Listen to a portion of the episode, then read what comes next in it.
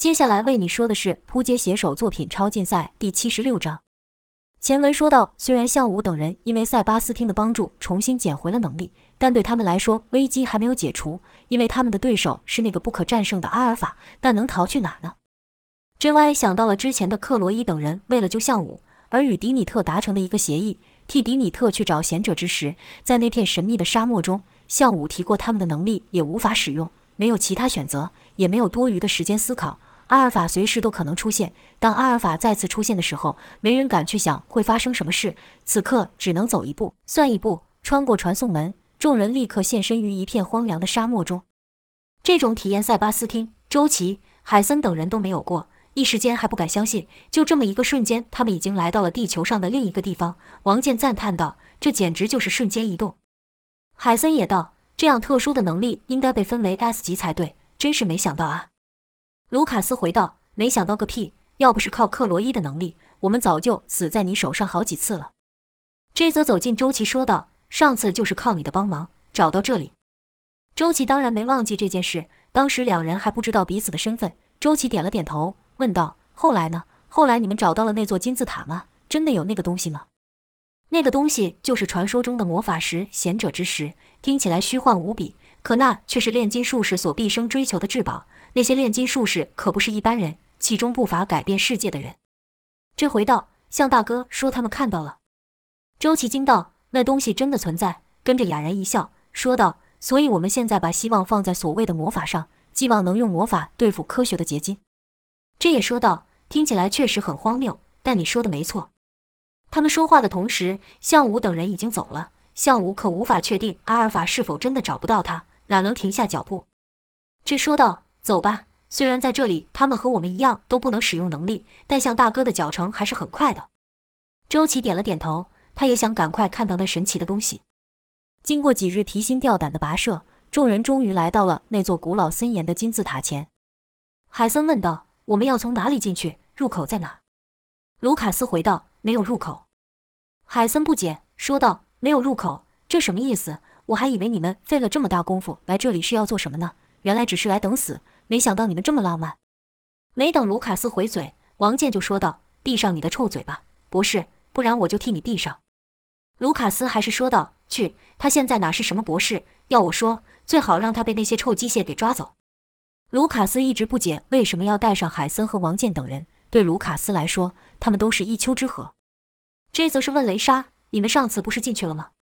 雷莎道：“是那人让我们进去的。”雷莎说这话时有些犹豫。因为不确定该称法老是人还是什么，就在他们说话的时候，一个声音传出，是长长的叹息声，像是从深渊发出的叹息之声。而后金字塔前出现了一个巨大金色的门，是一个传送门。和克罗伊创造的传送门不同的是，那传送门的形状是真的门，而且形状固定了就不动。克罗伊创造一人大小的传送门就很吃力的，法老居然能创造出这么大一个门，能力不知要高出克罗伊几倍。当其他人都抬头仰望眼前神奇的一幕时，项武没有说话，也没有犹豫，直接走了进去。周琦揉了揉眼睛，他看呆了，喃喃道：“这世上难道真的有魔法？”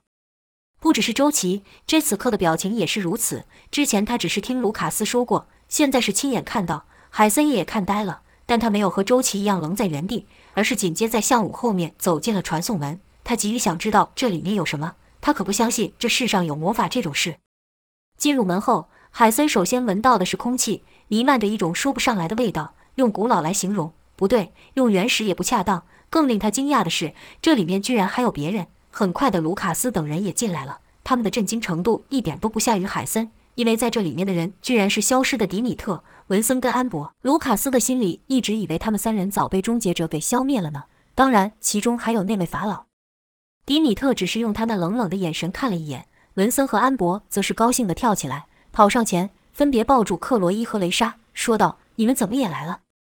几乎是同时间，雷莎也问道：“你们怎么在这？你们在这里多久了吗？”文森想了想，说道：“迪米特说要找什么魔法石，我们就来了。来很久了吗？好像没有吧，感觉就过了几天的样子。在沙漠中行走的时间倒是蛮长的。那时候，看到熟悉的人出现，文森哪里停得了口，便将他们这段时间的经历都说了出来。”原来之前向武等人从法老这回来，虽然没能如约带回贤者之石，但至少带回来这东西真的存在的消息。尽管克罗伊说了法老的存在，也说了他们的能力在法老面不但使不出来，而且法老所有的力量更是他们全加在一起都难以匹敌。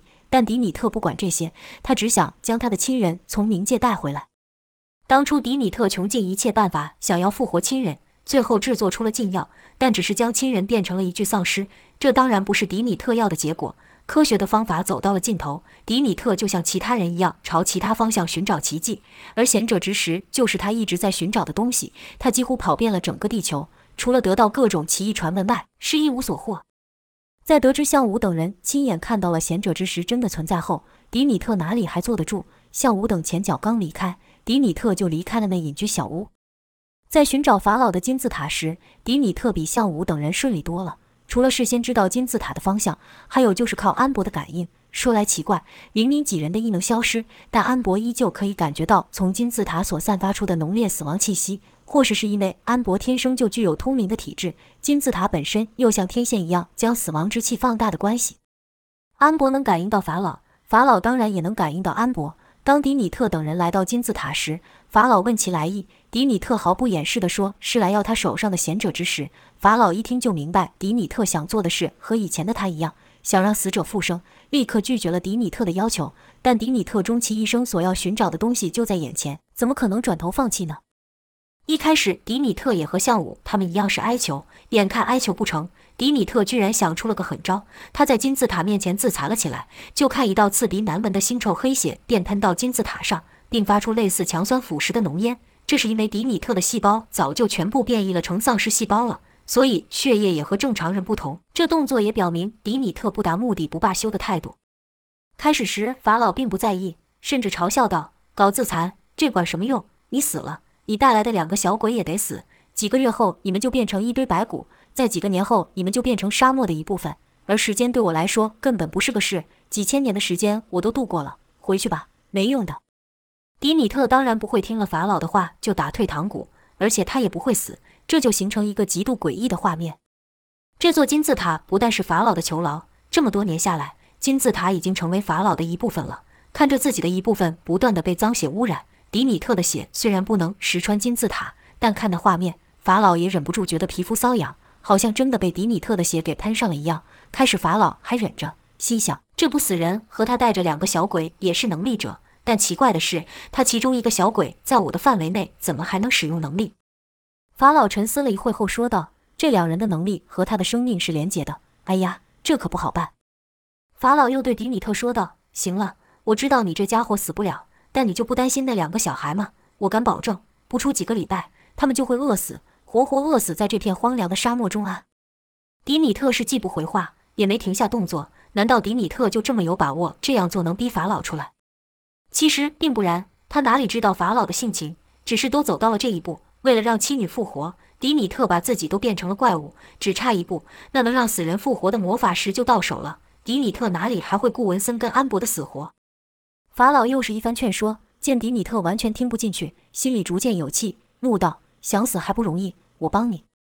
说完就使出能力，迪米特身旁的沙子猛然暴涨，变成一头猛狮，哗的一下就把迪米特给了吞下去。这还没完，法老的怒气哪是这么容易平复的？唰的一下，数条巨大的沙蛇出现，而后以极快的速度朝迪米特咬死。每咬一下，迪米特的血肉就分离一块，但迪米特却一声不吭。法老道：“就算你是不死人，我都有办法玩死你啊！”法老再展其能。数百个骷髅兵从沙里窜出，这些沙兵宛如地狱的使者，手上拿着炙热的冰刃，缠绕着火焰，那是地狱之火。紧接着就看这些沙兵全部朝迪米特冲去，无数刀，无数剑，无数叉，无数枪。不到几秒，迪米特已经面目全非了，他依旧一声不吭。文森和安博则是早被这景象给吓坏了，他们大声哭喊：“迪，我们走吧，迪米特！”迪米特的手没了，胸口被穿一个大洞。跟着又是一只粗大的手臂，紧紧掐住迪米特，紧接着两手用力一旋，迪米特的头和身体呈现死亡的角度。安博和文森不敢再看下去，这画面太残忍。两人互相捂住对方的眼睛，口中不断喊道：“够了，我们走吧！我不要你死啊！你不要死啊！住手啊！求你了，拜托！”文森和安博无力地哀求着，他们想帮迪米特，但面对法老，他们什么都不能做，只剩无力的哀求。没人知道迪米特在此刻在想什么。或许他真的累了，或许在他的心中也知道让死者复活是不可能的。或许他也想死，所以他才没回应文森和安博的哀求，甚至一声不吭。活了上千年的法老，自然知道上千甚至上万种酷刑，更看过无数受酷刑而死的惨状，但从没看过像迪米特这样的。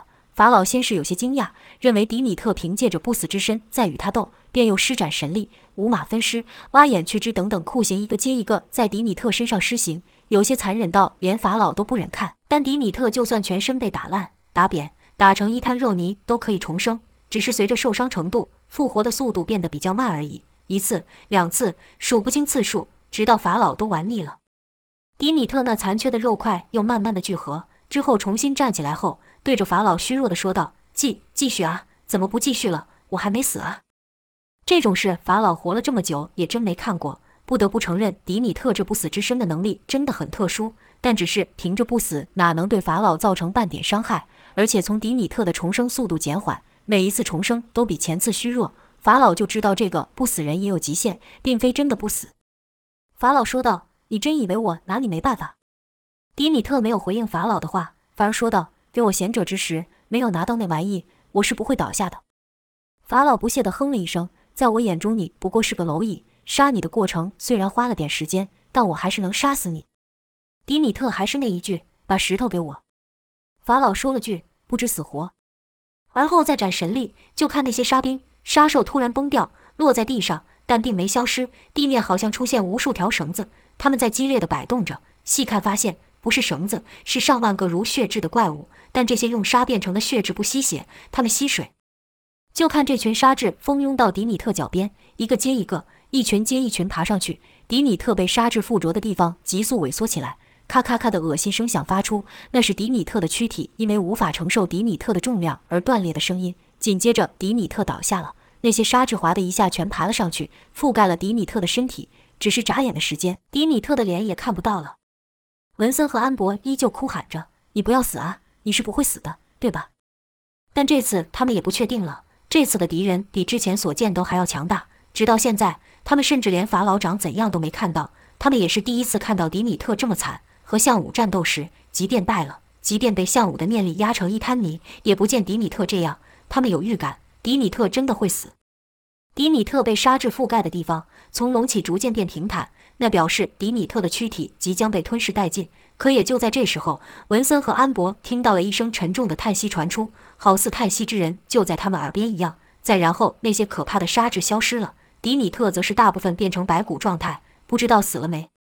文森和安博完全不知道发生什么事，先是紧张地看看周围，还是和刚才一样，除了岩羊和一望无尽的黄沙，什么都没有。跟着两人小声地叫迪米特，迪米特一动也不动。而后两人大着胆靠近迪米特，迪米特的眼睛闭着，但嘴角却是上扬的。两人互相看了一眼，谁都不知道该怎么办。愣了一会后，安博忍不住伸手去碰迪米特，或许是想用他的能力将迪米特的灵魂唤醒，尽管不知道行不行得通，但还是做了。就在他的手碰到迪米特的那一瞬间，周围场景一变，地上不再是黄沙，而是古老的巨石，面前还有一个穿着奇特的人，这人自然是法老了。两人明白了。就在刚刚的一瞬间，他们以瞬移的方式被拉进来了。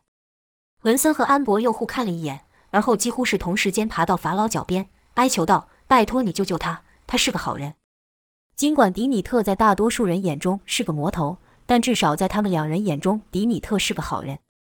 法老道：“放心吧，他没死。”两人看了看迪米特的模样，哪有一点生气，但又不敢反驳法老。可即便两人不说话，法老也知道他们在想什么。就听法老说：“这家伙哪是来求贤者之石的，分明是想寻死，嫌我身上背的命不够多吗？我才不担他这条。”文森和安博完全不明白法老在说什么。迪米特当然是为了那能让死人复活的魔法石来的，不然来干嘛？法老道：“不明白吗？你们仔细看他的表情，那不是一副心满意足的样子吗？”两人这才仔细端详迪米特的表情。刚才只看到迪米特身上那被沙质啃食的躯体，害怕跟悲伤都来不及了，哪有心情去看迪米特的表情？此时一看，还真如法老所说，迪米特是一脸笑意。这两人就不明白了。法老接着说道：“要不是看到他露出这副得意的样子，他早就死了。”原来在覆盖迪米特的身体的时候，法老也看到了迪米特的过去，看到了他的后悔、不甘心。迪米特将这些藏得很深很深。他用仇恨掩盖住这些情绪，他把自己变成人们口中的死亡医生。他不是不知道人死不能复生这道理，只是不能接受这样的事实。直到刚才，迪米特知道他这次真的会死，他终于可以去和他的妻女团聚了，终于可以从这无尽的后悔中解脱了，他才透露出那深藏的感情。法老则是在迪米特身上看到了当年犯下大错，所以才在最后停手，没有杀死迪米特。文森说道：“你说迪米特没死？”法老道：“他倒是想死。”安博则道：“你能救他吗？”法老道：“这家伙还需要人救吗？”法老嘴上虽然这样说，可却见一群沙质从地底出现，再度覆盖迪米特。当沙质退去的时候，迪米特的身体也复原了。安博和文森小心地的伸手去碰触迪米特的身体，那触感是真的，两人都流下了眼泪，说道：“没死，太好了，谢谢你，谢谢你救了他。”法老道：“谢我做什么？我只是不想被人利用而已。”而后法老话题一转，对安博说道：“小女生。”你很特别啊，安博不解问道：“什么？”法老道：“你的能力和他们都不一样，好像天生就和冥界有联系。”安博道：“我从小就这样，我也不知道为什么。”法老说道：“跟那些玩意为伍可不容易啊。”安博知道法老说的是鬼魂，鬼魂虽然常常吓到安博，但不会真正的伤害他，伤害他的都是人。安博无法分辨法老是人是鬼，便问道：“你在这里很久了吗？你是人还是鬼？”法老道：“两个我都不是，我是个活死人。”安博歪头想了想，还是不解，说道：“介于两者之间吗？难怪我从没遇到像你这样的。”就在这时，迪米特发出“噗”的一声，口中吐出一些沙子，打断了安博和法老的谈话。就看法老摆了摆手，之后就径自穿墙消失了。文森目瞪口呆地看着这一切，问道：“他到底是人是鬼？”安博摇了摇头，回道：“两者都不是。”而后的时间。迪米特的身体逐渐恢复。刚开始，法老是完全不理会迪米特三人，但到后来还是按耐不住看到人的心情。毕竟他已经承受了千年的孤单，就时不时的出现在三人附近，偶尔展示一下他的能力，一点点小魔法，就把文森和安博看得目瞪口呆，不断拍手叫好。迪米特则对法老的能力不在乎，他要的只有一个东西，从始至终都是贤者之石。迪米特每次开口都是贤者之石，法老一开始还厉声警告迪米特。叫他不要再提，甚至出手教训迪米特，但迪米特哪会放弃呢？再加上安博和文森又替迪米特求情，法老只好给迪米特下了禁言咒，让迪米特不能说话，算是图个耳朵清净吧。在法老所设下的结界里，时间仿佛只是一个名词，不具实质的意义。所以当向武他们出现时，文森他们也没觉得在金字塔里过了很久。在这里，雷莎一样无法使用感应能力。所以只能透过梁子的口述了解他们为什么会出现在这里。几人聊天的过程，雷莎等人也把外面发生的事情说了出来，目的就是让法老听到。其实以法老的能力，要想知道外面的事情，怎么会不能呢？只是想不想罢了。就像一个人走路只盯着地上，不代表他看不到前面的事情，只要他抬头就可以。法老就是这样，他的世界只在这里，所以对外面的世界漠不关心。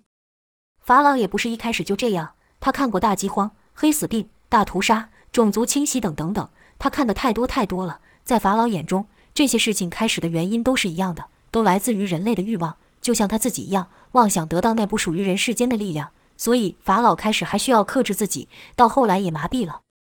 但听到雷莎等人这么说，法老透过天眼朝外面的世界看了一眼，便知道了一切。而后淡淡的说了一句：“机器人统治了世界，那很好啊，从此人类世界就不会有战争，没有烦恼，没有那些勾心斗角。”这不是很好的一件事吗？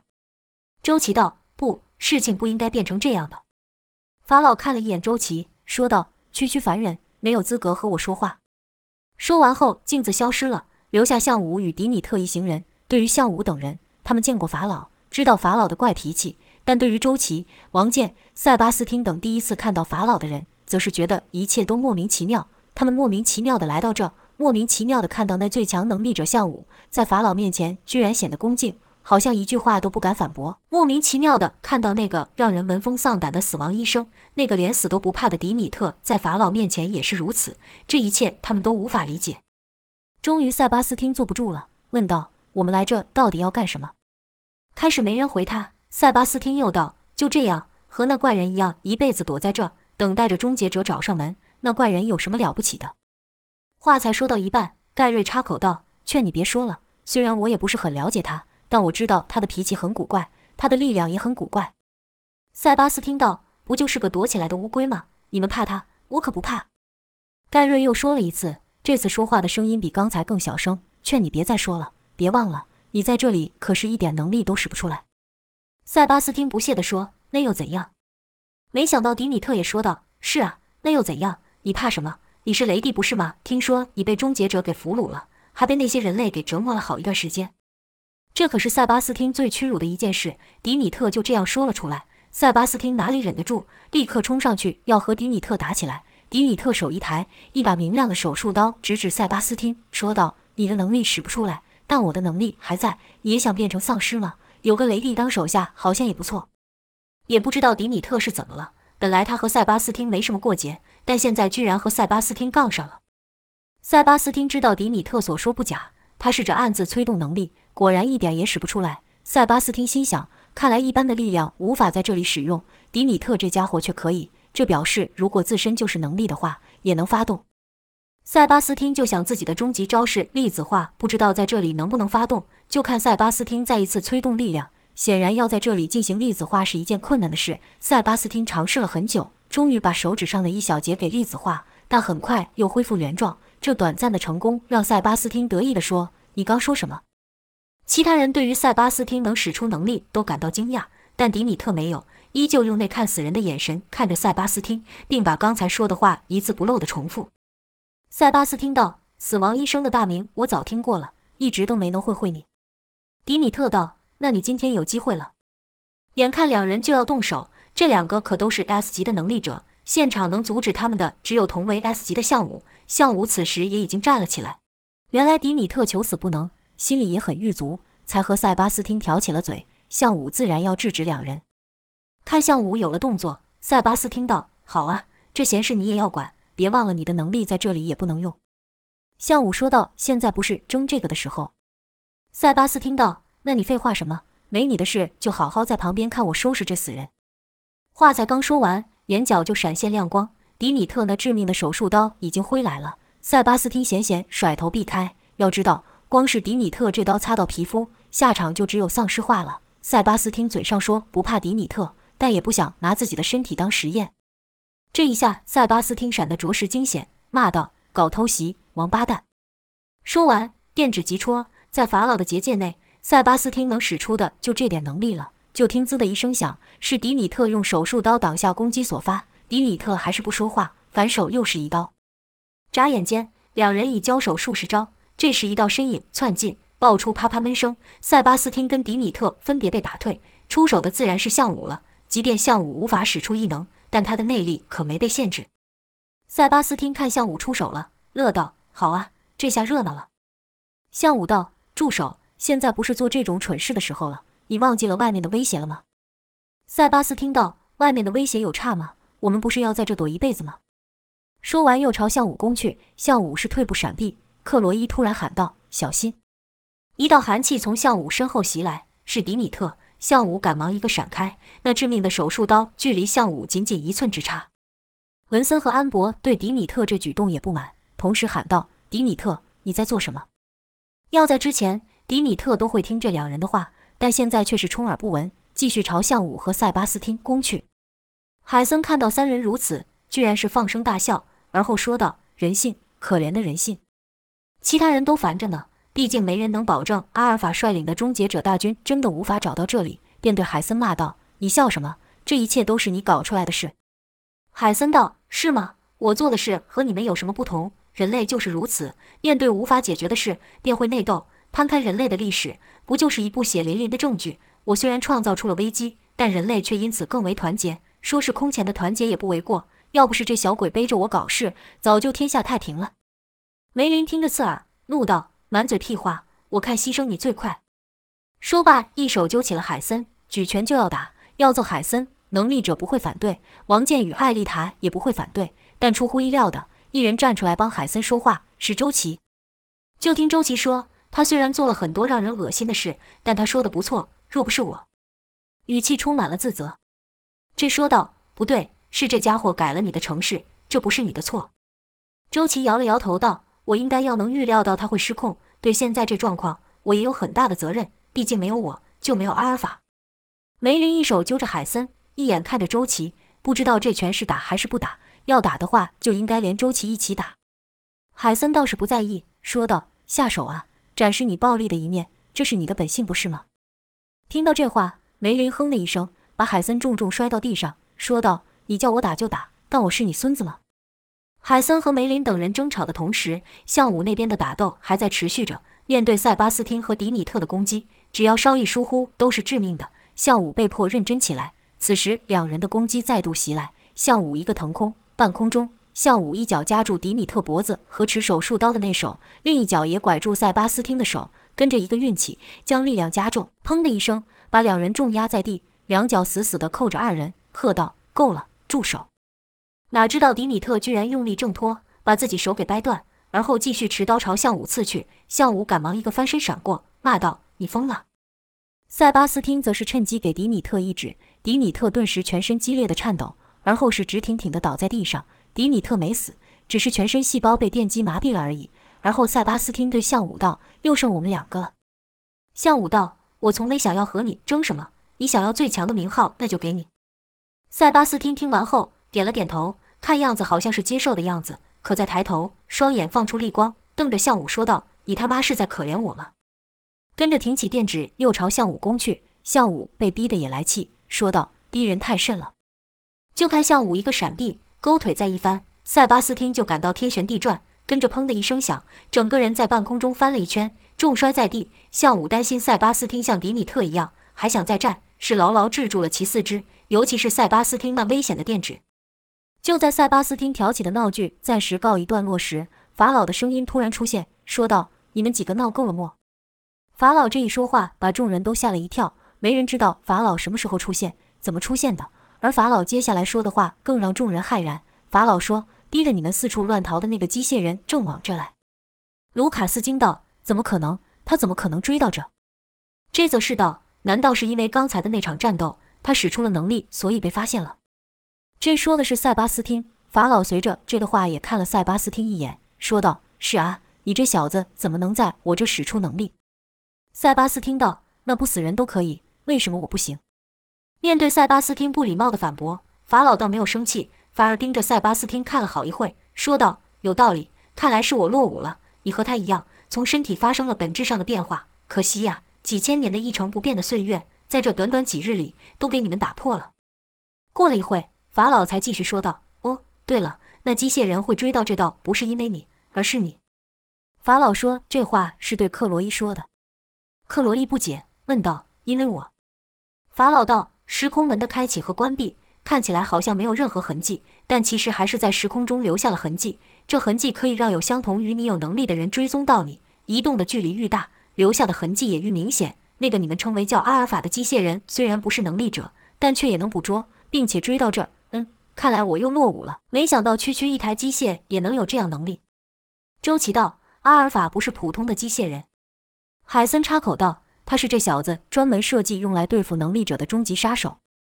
这则说道：“若阿尔法能找到这片沙漠，那他一定也能找到这里。”法老道：“那倒不尽然，除非他把这里每一座金字塔都给拆了。”法老的话音刚落，众人就听到一阵阵低沉的隆隆声响和轻微摇晃。卢卡斯紧张地问道：“这是什么？”法老将说道：“看来他真想把这一带的金字塔都给砸了。”听到此，卢卡斯无力地坐下。说道：“这回是真死定了，死透了。”其他人虽不说话，但脸上也露出绝望的神情。法老倒还镇定，对海森问道：“你说那玩意是能力者的终极杀手？”海森道：“这是他唯一的目的，他也是被这样设计的。”法老道：“所有的能力者吗？包含我？”海森肯定地说道：“当然包含你。”法老听完后是放声大笑，而就在两人这短短交谈时间，震动和隆隆声响又变大了。法老道：“我等了几千年了，一直期待着有人能结束我这罪恶的一生，能力者的终极杀手吗？”说完这话后，法老陷入了沉思，喃喃地说道：“莫非他就是预言中所说的人？可我怎么觉得有哪里怪怪的？”过好一会，法老抬头往前走了一步，随着他那一步，法老的半边身体凭空消失，好像他在面前有个无形的传送门。再一步，法老整个人都消失了，看得众人皆目瞪口呆。好一会，才有人问克罗伊道。刚才他是不是开了一个隐形的传送门？克洛伊说道：“我不知道他怎么做到的。”追子问道：“他刚说的能追踪痕迹是真的吗？”克洛伊摇了摇头，说道：“我不知道，或许是真的。我刚获得能力时，也逃不过特工的追杀。这不再问了，因为答案很明显了。如果那些愚蠢的特工都能找到，那阿尔法肯定能找到。现在几人只能等待法老的消息了。他们也不知道怎么从这里面出去，也不知道阿尔法距离这里有多近。面对阿尔法。”除了迪米特、文森等和安博三人不知道他的厉害外，其他人都清楚的知道下场。众人期待法老这位史上最强的能力者能战胜那怪物吧。哭等的时间过得特别慢，尤其是心有所念的时候，塞巴斯汀又忍不住念叨起来。但这次没人搭理他，连迪米特都不理他了。迪米特虽然还不知道阿尔法到底是何玩意，但他知道法老的厉害。他可不相信这世上还有人能战胜这个几乎拥有神之力的人。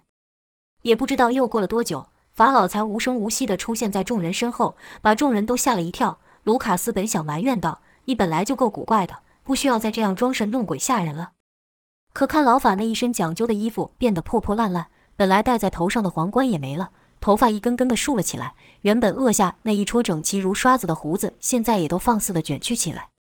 但身上没看到什么明显的伤痕，除了部分皮肤有些焦黑。卢卡斯才把道口的话吞了回去，问道。你打赢那臭机械了吧？是你赢了吧？法老有些喘地说道：“那玩意还真是厉害，你们可真是造出了一个货真价实的怪物。要赢那台机械是不可能的。”卢卡斯几乎不敢相信自己的耳朵，喃喃道：“你不能说不可能。要是连你也……”法老道：“那台机械确实能力者的终极杀手。”项武问道：“真的连您都赢不了他？”法老道：“我可没留手，但那家伙不但是刀枪不入，水火不侵。”那副躯体不知道是用什么东西打造的，这世上有这样的东西吗？就算是铁，我都能给融化了，但在他身上却没能留下半点损伤。海森得意地说：“那可是来自外星的材料，叫做陨金。”法老点了点头，表示认同，说道：“果然不是地球上的东西啊。”说着，法老摇了摇头，表示他也无能为力。